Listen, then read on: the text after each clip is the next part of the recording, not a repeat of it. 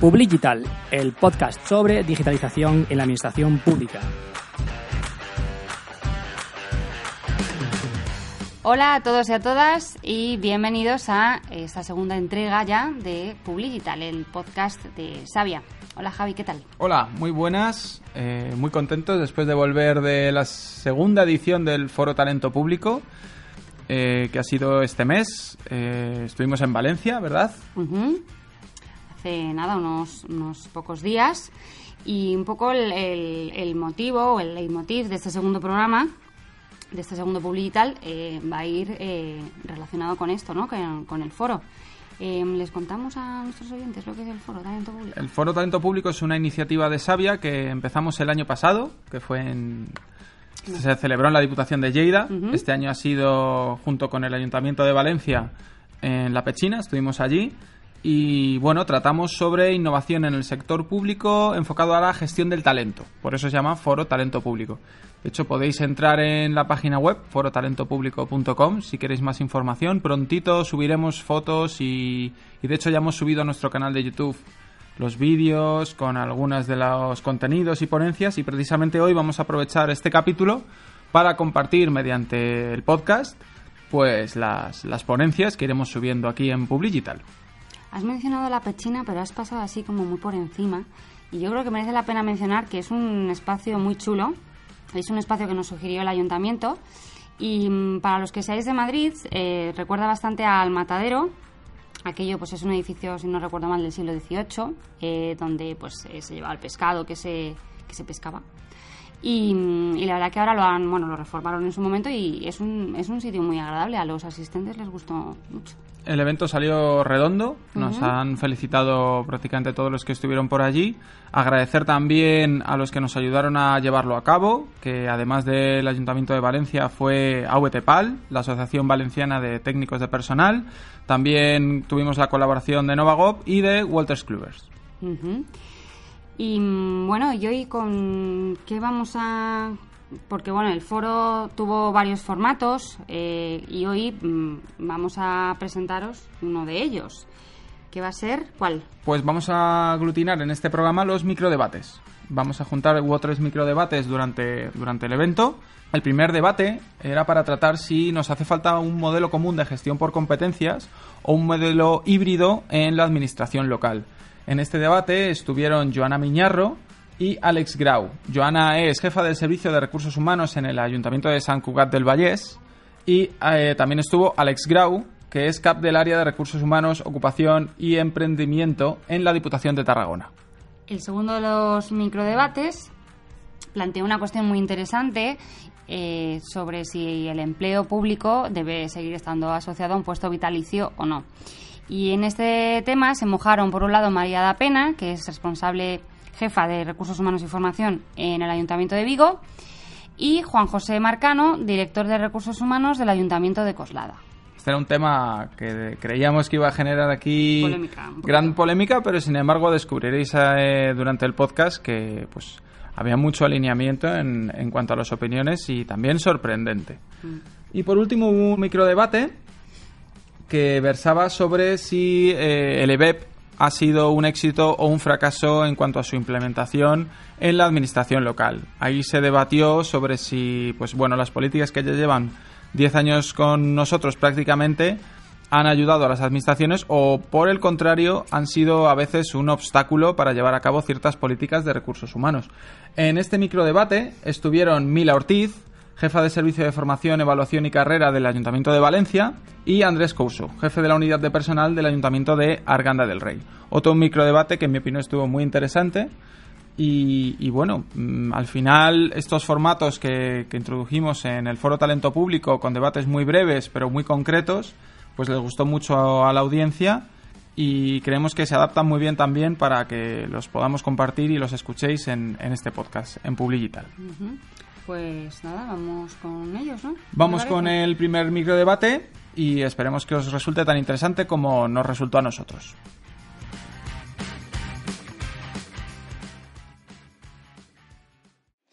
Hola, buenos días a todo el mundo. Muchas gracias a Sabia por invitarme, darme la oportunidad de poder defender la postura que tenemos en el Ayuntamiento de San Cugat del Vallés Nosotros hace 12 años que trabajamos por competencias, marcando objetivos anuales, y yo voy a aprovechar los cinco minutos que tengo mm, en este debate con Alex para intentar convenceros de dos ideas. Una, que se debe trabajar por competencias y la segunda y más importante, que estas competencias tienen que ser estandarizadas para todas las administraciones públicas. Esto eh, puede parecer que sea eh, banal, que tengan que estar estandarizadas, pero no lo es. Las administraciones públicas tenemos que dar un servicio a la ciudadanía eh, igual. un ciudadano o una ciudadana que se dirige al Ayuntamiento de San Cugat, al Ayuntamiento de Coslada o a la Diputación de Tarragona tiene que recibir un trato dentro de unos parámetros idénticos tiene que sentirse que la Administración tiene una hoja de ruta igual, cojo lo que nos acaba de decir Amparo, porque la Administración pública lo único que, ha hecho es descentralizarse por todo el territorio para que las personas tengamos muy a mano las necesidades y los servicios. Es por este motivo que tenemos que creer que las competencias de las personas tienen que estar eh, estandarizadas dentro de, las administraciones públicas. Entendemos que las, competencias son los comportamientos de las personas que están formados por sus habilidades, sus conocimientos y sus actitudes.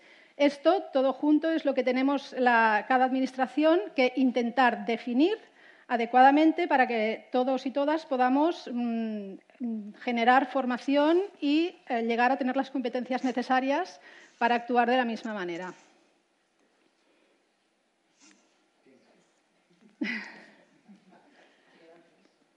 ¿Hacemos cambio? ¿Sí?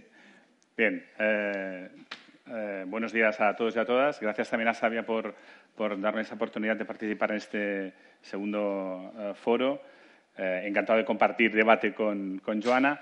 Bien, sin no discrepar 100% con lo que plantea Joana, sí que intento mm, dar lo que sería nuestra, nuestra visión, ¿no? en este caso mi, mi visión particular. yo creo que es importante tener un bloque de competencias que pueden ser más o menos aplicables o, desplegadas en, todas las organizaciones que forman parte del sector público y que pueden ser un eh, un bloque de competencias genéricas o nucleares que tienen que ver, evidentemente, con este perfil o con esta idea que tenemos de lo que tienen que ser las personas que están desarrollando su actividad en una organización pública y que, por lo tanto, tienen contacto con el ciudadano o incluso con otras administraciones públicas, pero eso no es incompatible y, de hecho, yo creo que es complementario con que cada organización de acuerdo con su propio ADN, de acuerdo con su propia visión, con su propia estrategia en cada, en cada momento, en cada eh, mandato necesite desplegar competencias adaptadas a eh, resolver y a, cumplir precisamente con esa, con esa, estrategia y con esos outcomes que tienen planteados en el futuro. Eh, es evidente que los empleados públicos en, el conjunto del Estado no parten, primero, de una uniformidad. ¿no? no, estamos hablando del mismo perfil muchas veces de aquellos que están en la Administración General del Estado, de aquellos que están en las eh, comunidades autónomas o incluso aquellos que están en las, propias administraciones locales. Pero es que incluso dentro de las propias organizaciones públicas, eh, en nuestro caso, por ejemplo, como puede ser eh, la, la, de Tarragona, donde tenemos precisamente dos focos muy diferentes de servicio, el que es directamente con el ciudadano en algunos, en algunos ámbitos y el que es nuestra asistencia, nuestra en nuestro trabajo en colaboración con los ayuntamientos. Por lo tanto, eso implica también muchas veces eh, competencias diferentes, eh, eh, habilidades diferentes e incluso actitudes diferentes desde el punto de vista de, ese rol que desarrolla el empleado público. Yo puedo coincidir con Joana que hay competencias que pueden ser absolutamente transversales a todas las administraciones. ¿no? Pueden ser integridad,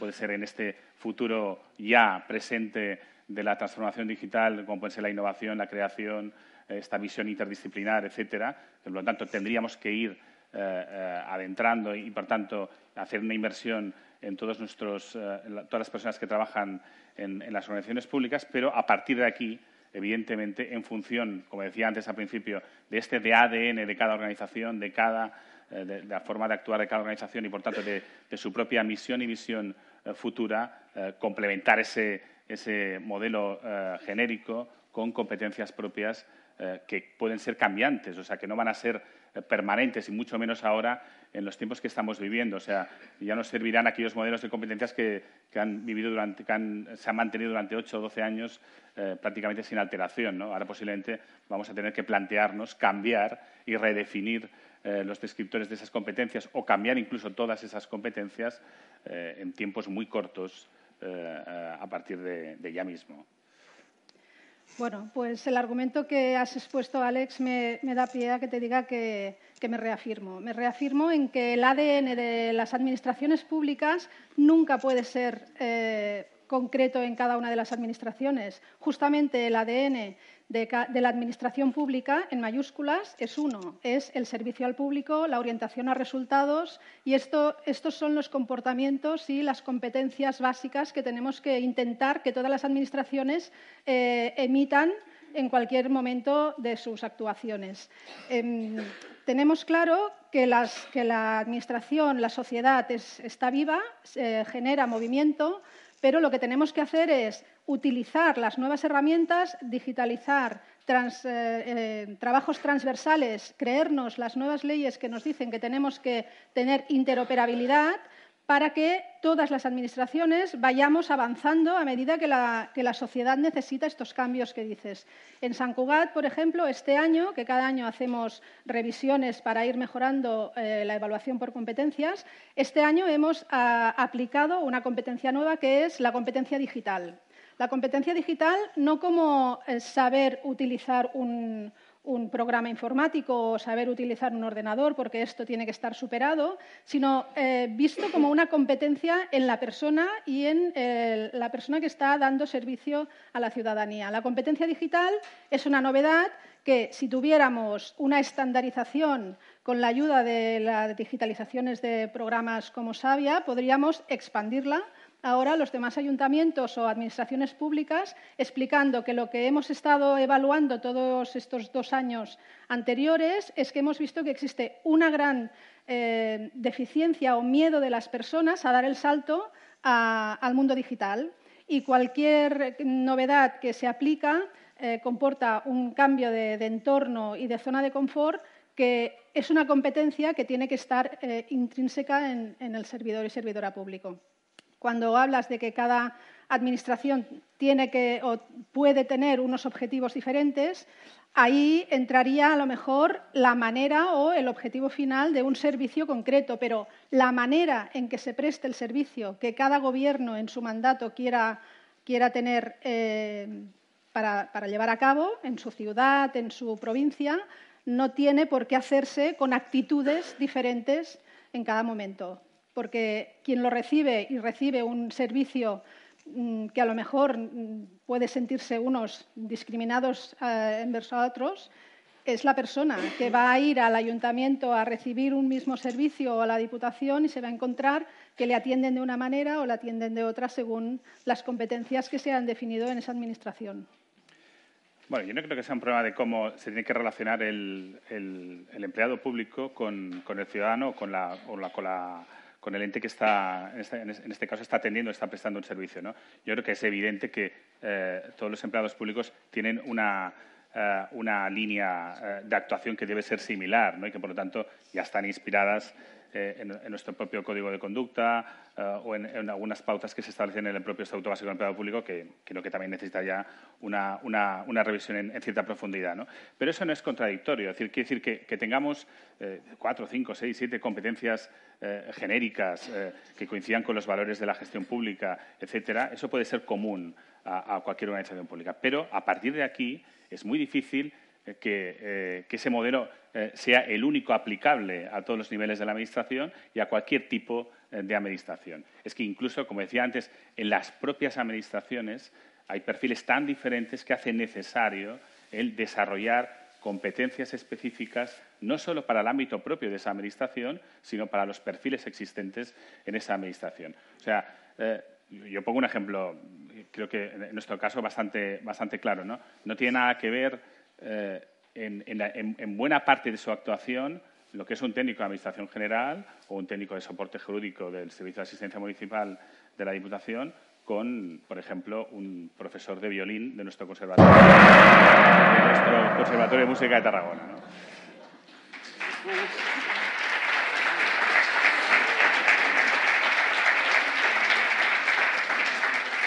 Muchas gracias. Bueno, Alex, si te has quedado con algo importante que añadir, no, quería decir que ¿eh? esos, perfiles, esos perfiles tan distintos implican necesariamente que más allá de un bloque general de competencias, que podemos estar de acuerdo en que es, eh, en que es interesante que pueda existir, otra cosa es cómo consensuamos ese bloque, eso es otra historia, eh, es que necesariamente esa, esa, multiplicidad de perfiles hace necesario que desarrollemos también eh, competencias propias de acuerdo con esos perfiles. Yo si me dejas una frase para acabar. Yo es que había preparado el minuto final de conclusiones y sí que quiero transmitiroslas porque creo que es importante que nos quedemos con la frase que es imprescindible evaluar para innovar. Y evaluar a las personas es básico para que podamos mejorar y vivir en una dinámica de mejora continua en la Administración pública. Pues muchas gracias. Pues este ha sido el primer microdebate entre Joana Miñarro y Alex Grau. Muy interesante el tema de, gestión por competencias y la evaluación y si necesitamos un modelo único. Yo tengo cierto, cierta opinión, creo que hay que tender hacia un modelo único por facilitar las cosas, ya que llevamos muchos años intentando implementarlo y por separado no lo hemos conseguido, así que quizá deberíamos de aunar ciertos esfuerzos. No sé qué opinas, Lara.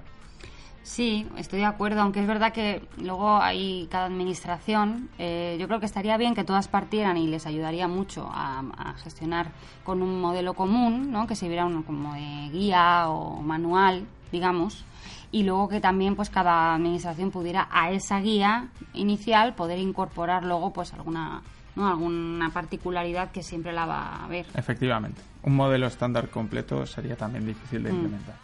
A continuación vamos a, poner el segundo microdebate que hubo durante el evento entre María da Pena Gómez y Juanjo Marcano sobre si el empleo público debe ser vitalicio, uno de los temas más interesantes y que ahora mismo pues existen importantes discrepancias como, como vimos durante el evento y que sin duda va a ser bastante interesante. Bueno, buenos días. Eh, esto me pilla por sorpresa, lo del ring de boxeo.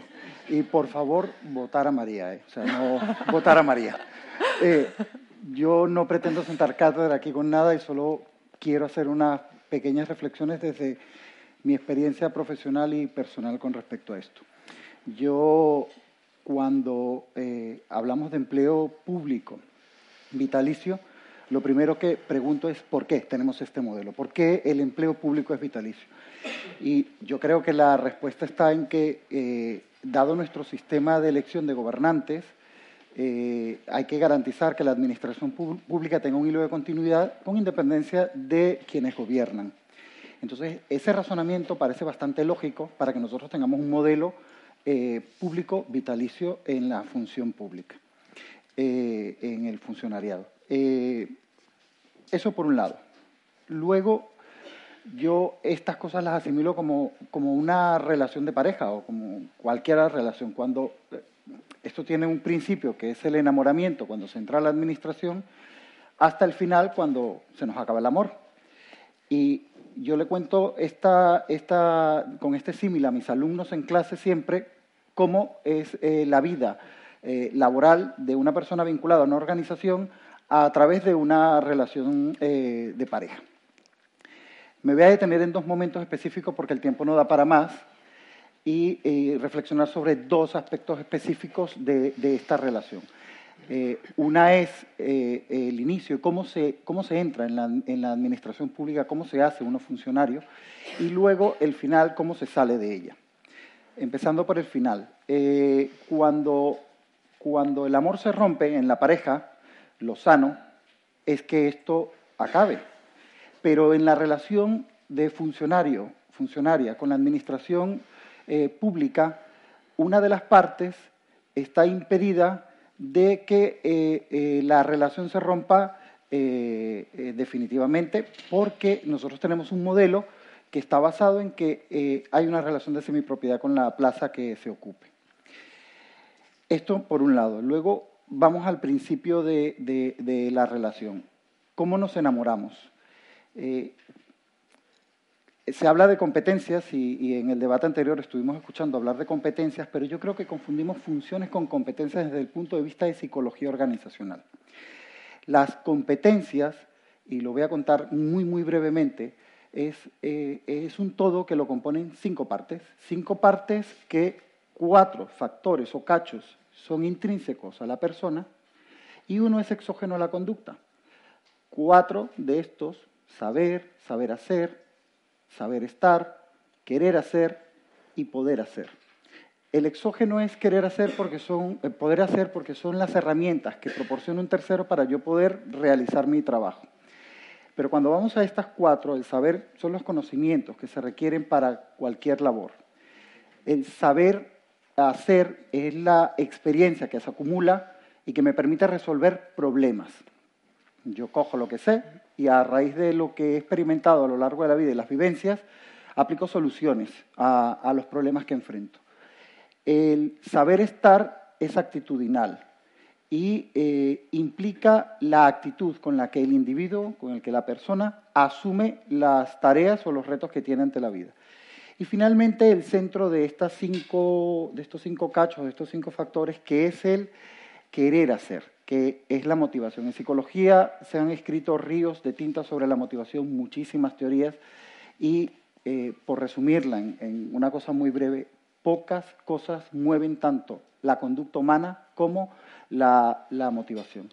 Resulta curioso que de estos cinco aspectos, cuando nosotros eh, iniciamos la relación eh, laboral en la administración pública, cuando iniciamos el amor, solo nos basemos en el saber. Esto es tremendo, porque nos está fallando algo. Estamos desconociendo la propia naturaleza humana y estamos forzando algo que es antinatura.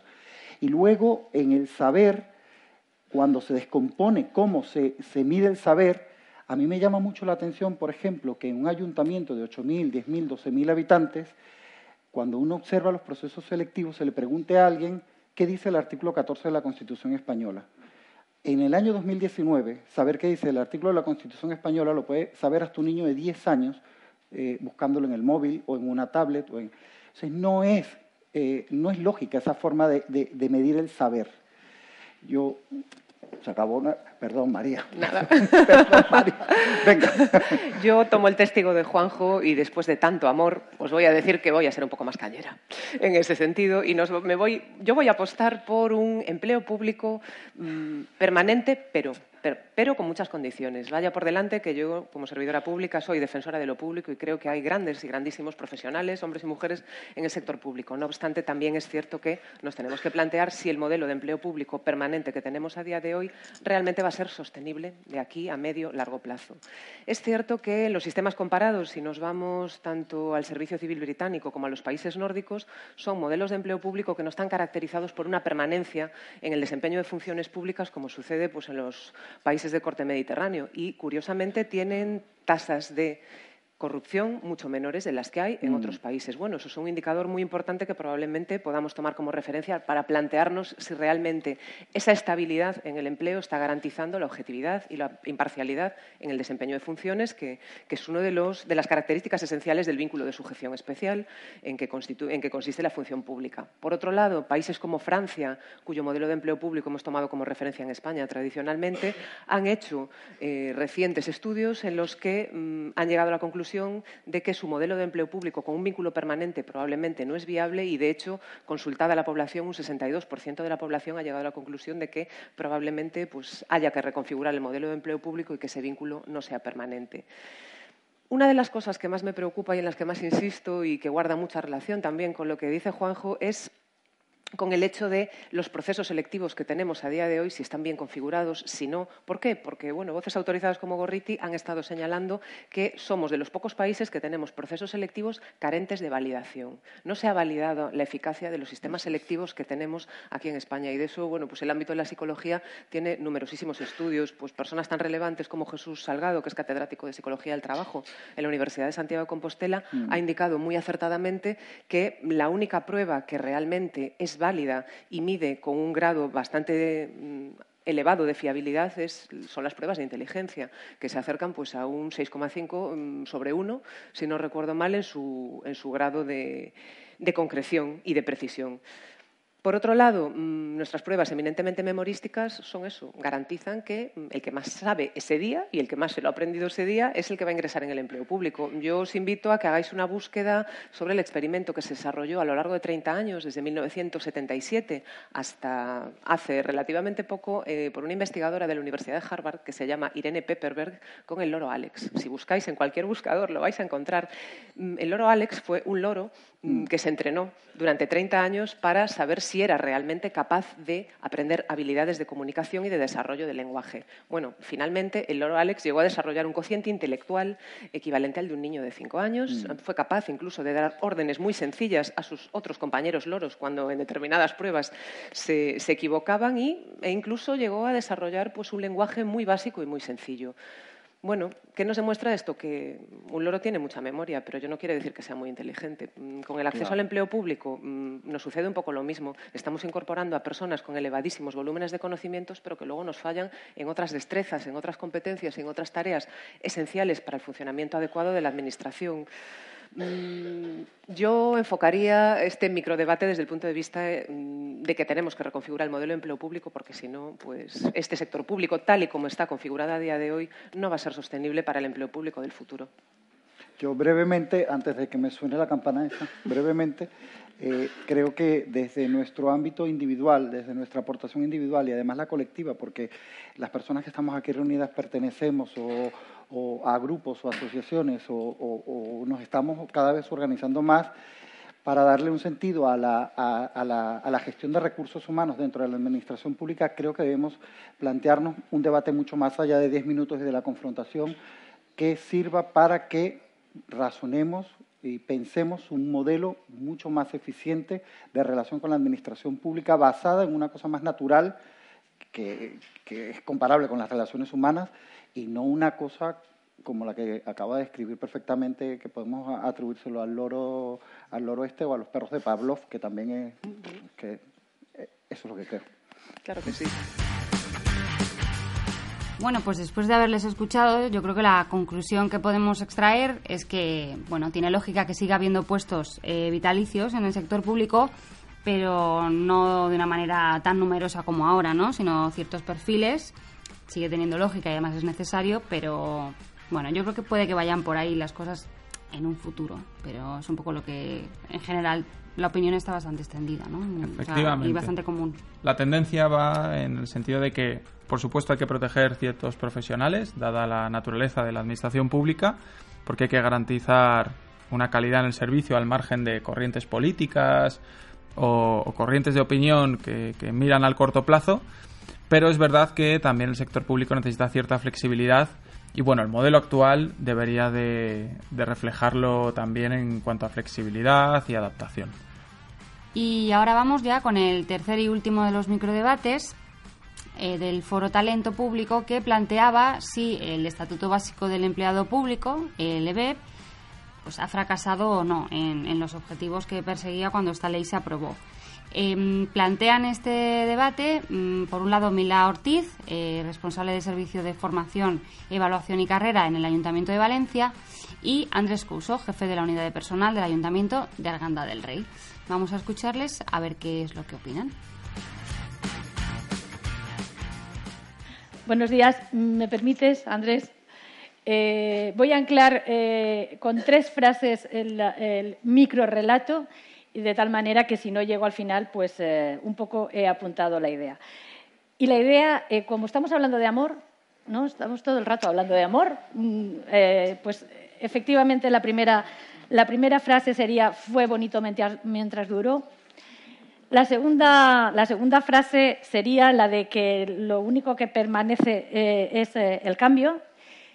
La tercera sería la, de, la que concluye Miguel Sánchez Morón en un artículo interesantísimo que coincidía un poco con el EBEP, que era aquello de que entre todos la mataron y ella sola se murió. Y me voy, a reservar, me voy a reservar una última frase para el final. ¿Por qué decimos que si fue bonito mientras duró? Porque efectivamente yo creo que la mayoría de los que estamos aquí, que todos eh, pertenecemos al mundo de recursos humanos o mayoritariamente, eh, vivimos con verdadero entusiasmo eh, en, la, aparición del EBEP. eran palabras clave de aquellas que enamoraban, que eran servidores públicos, dirección pública, evaluación del desempeño, carrera profesional, código de conducta, en fin, enamorados. Esto, eh, efectivamente, mm, facilitó en un momento determinado eh, aspectos clave como son eh, el, funcionario interino con sus nuevas modalidades, fue también la, cuestión de la clasificación adaptada a las, titulaciones nuevas de la Unión Europea, las cuestiones de las materias negociables o no y por último, eh, el verdadero código de conducta que inspiraba el, régimen disciplinario. Bien, mm, todo esto era, muy bonito, pero ¿qué faltaba? Pues aquello que, segunda frase, lo único que permanece es el cambio y, por tanto, eh, los instrumentos que de alguna manera habilitaban a la Administración para hacer frente a esa adaptación eran la evaluación del desempeño, era la carrera profesional, era la dirección pública local incluso ese objetivo olvidado, que es el de la adaptación del sistema retributivo, que nos olvidamos, mm, ya no hablamos ni de él, pero efectivamente eh, está en el, en EBEP. Y, por tanto, pues eh, decía mm, Miguel Sánchez Morón que, y es la, tercera, la tercera, frase que, os he anunciado, eh, las condiciones de trabajo del personal eh, funcionario yo creo que eh, es incuestionable que son eh, favorables comparados siempre con el mercado privado, que tenemos, digamos, una relación especial y mimada con respecto a lo que he dicho, pero si no somos capaces y esto también es en relación al, microdebate anterior, de poner en equilibrio eso con una rendición de resultados, a, la ciudadanía si no le damos un nivel de calidad y todo eso nos lo, facilitan los instrumentos que acabamos eh, de decir. Obviamente, eh, como decía, eh, entre todos la mataron y ella sola se murió. Y bueno, por último, y casi que consumo los cinco minutos, y así ya es todo tuyo. Por último, se, hizo una verdadera apuesta por, eh, el estatuto, por las administraciones autonómicas, por, empoderarlas para desarrollar el EBEP. Y yo me pregunto, ¿realmente mm, fracasó el EBEP o fracasamos las administraciones públicas? La segunda cuestión es, eh, ¿la carrera y la evaluación del desempeño eran una opción o era una obligación?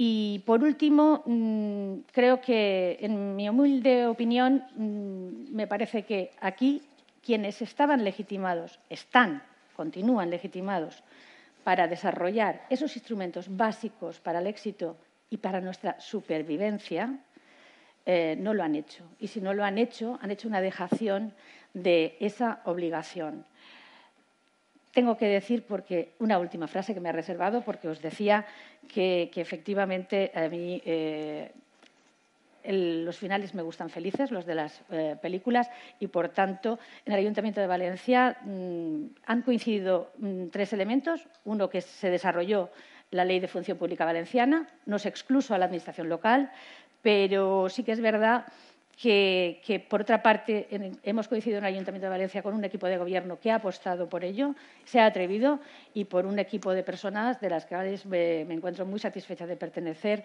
y que estamos eh, por ello. La última frase, sí se puede, si se quiere.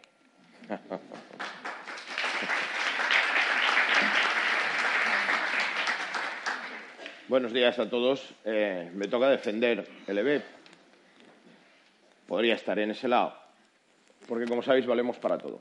Pero, pero es que yo creo que, que sí, que el EBEP es de lo mejor que tenemos y que se le puede todavía sacar muchísimo rendimiento, porque no se lo hemos sacado. Porque el, yo, ya veis, mi edad, yo viví la transformación de la ley de reforma de la función pública del 84, ¿vale? Pero esa transformación se convirtió en una serie de reglamentos que hoy estamos usando todos los días. Pero son reglamentos que se hicieron hasta en el 95. Yo os quiero recordar el de incompatibilidades del 84, el de ingreso del 95, el de situaciones del 95, el de disciplina del 86, El de retribución es el 861, que todavía nos tenemos que pelear con él, con los sindicatos. Este impulso transformador de la ley de reforma, hasta 11 años después, fue mantenido. Y mantenido además por un impulso central en este momento, digamos, político que había.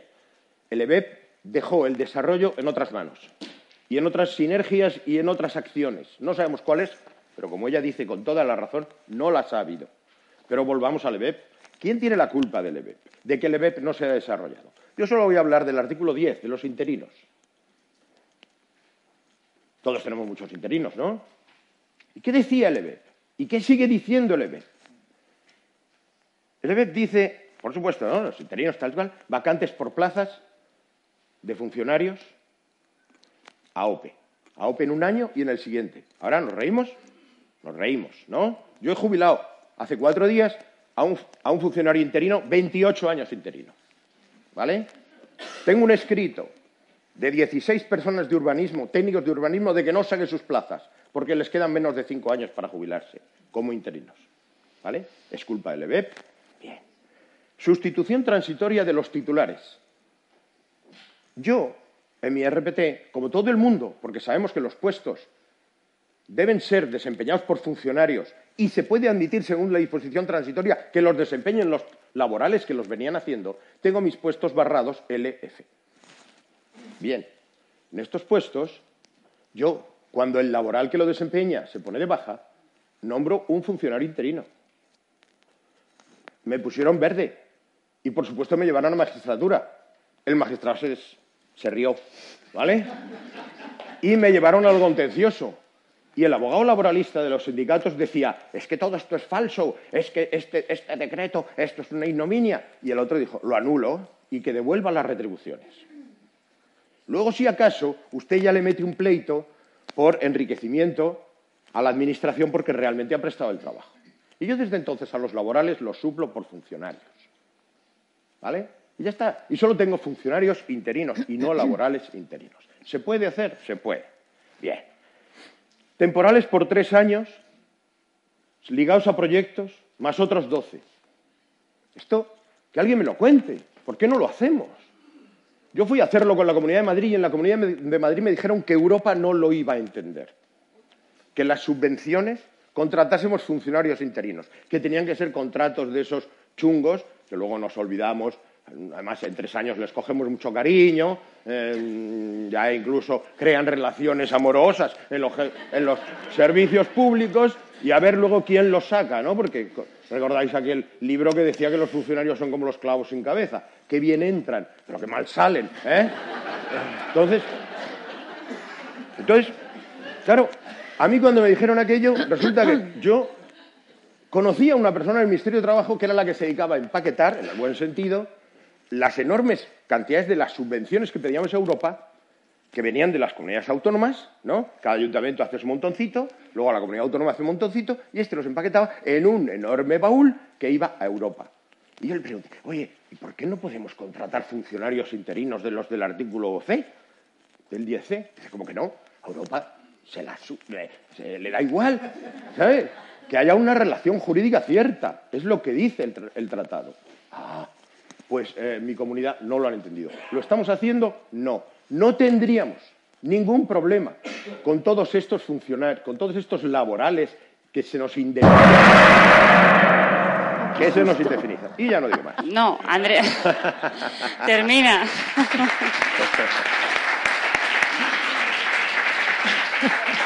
Pues solo voy a terminar con una. el nombramiento por seis meses. Yo lo hago constantemente. La acumulación de tareas por seis meses. A los seis meses está. Oye, una vez se nos olvidó cesar a uno o dos meses. ¿Sabéis lo que eso supondría en lo laboral, no? Pérdida de objeto, tal, cual, no sé qué. ¿Qué fue lo que dijo el de lo contencioso? Dice, hombre, si quiere usted, le hacemos que devuelva el salario de los dos meses. Porque es nulo el que usted haya trabajado esos dos meses y luego le pone el pleito por enriquecimiento. ¿Por qué no lo hacemos? Está todo en el EBET. Y por perdonar, ¿Nos ha venido a decir la Unión Europea que los interinos, su única diferencia era la temporalidad? Pues ya lo decía el EBEP. Lo que pasa es que nosotros nos empeñamos en que los interinos eran distintos. Pero el EBEP decía que les será aplicable el régimen general de los funcionarios de carrera, salvo en lo que sea estrictamente de su condición, y su condición era temporal. Pero han tenido que pasar diez años para que la Unión Europea nos diga que su única condición es ser temporales. ¿Vale? Adiós.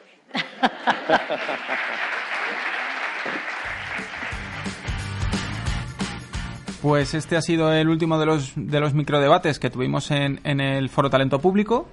a mí me resultó muy interesante este último sobre el Estatuto Básico del Empleado Público porque al final se ve como no se hablaba de si el fracaso del EBEP es por el propio estatuto, sino por las dificultades que ha habido para eh, poder implementarlo y ponerlo en marcha, ¿no? especialmente en administraciones locales con recursos limitados y que el día a día impiden un cambio tan radical. ¿no? Quizá yo creo que al final han echado de menos ayuda, no sé si a nivel estatal, para poder dar ciertos pasos. Mm. Se dejó como aquí tenéis el EBEB, aquí tenéis la normativa, buscaos la vida. Buscaos la vida, efectivamente.